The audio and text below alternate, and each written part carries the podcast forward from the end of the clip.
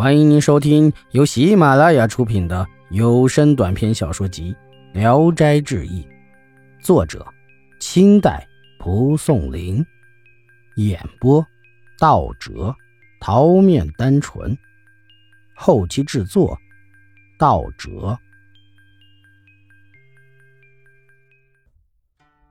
窦氏，南三父是晋阳地方的官宦之家。有一座别墅，离家十几里路。他每天骑马去别墅一趟。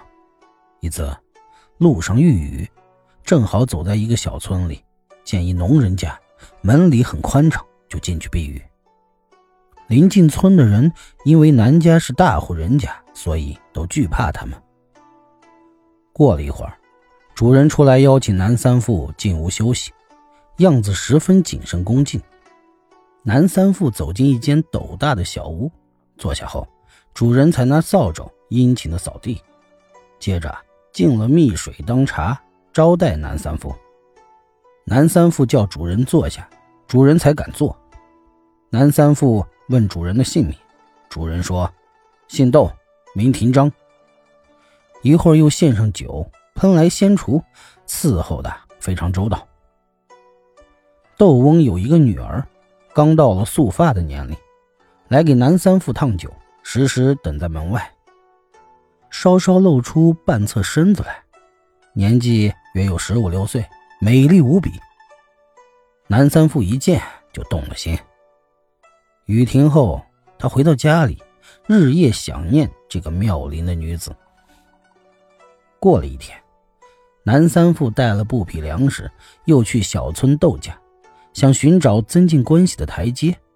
此后，他常常经过窦家，有时带了酒肴来在窦翁家留连。女儿也渐渐的与他熟悉了，不大避讳他，常常在南三富面前来往。南三富看他一眼，他就低下头微微一笑。南三富越来越神魂颠倒，不超过三天必到窦家一趟。一日。南三父来了，正好窦翁不在家。坐了很长时间，女子只好出来招待客人。南三父见别无他人，就拉住那女子的胳膊，想亲近她。女子非常的羞惭，严肃的抗拒说：“我家虽穷，要嫁也不能仗势欺人。”这时啊，正好南三父死了妻子。便对女子作揖的说：“我若能得到你的爱恋，一定不会娶别人。”女子叫他对天发誓，南三富就指天发誓，表示永不相负。女子便应允了，与他欢好。此后，每得知窦翁不在家，南三富就来与那女子私会。女子催促他说：“我们这样私会是不能长久的。”我家终日在你的庇荫下，若是找媒人来提亲，父母必然以为荣耀，一定不会不同意。你应该快一点办。南三富嘴上答应着，可心里暗想：农人的女儿哪能当自己的配偶呢？暂且含糊其辞，拖延一下再说吧。这时，一个媒人来给南三富提亲，说的是一家大户人家的女儿。开始，南三父还有点犹豫，后来听说那女子很漂亮，家中又富，就决心同意了这门亲事。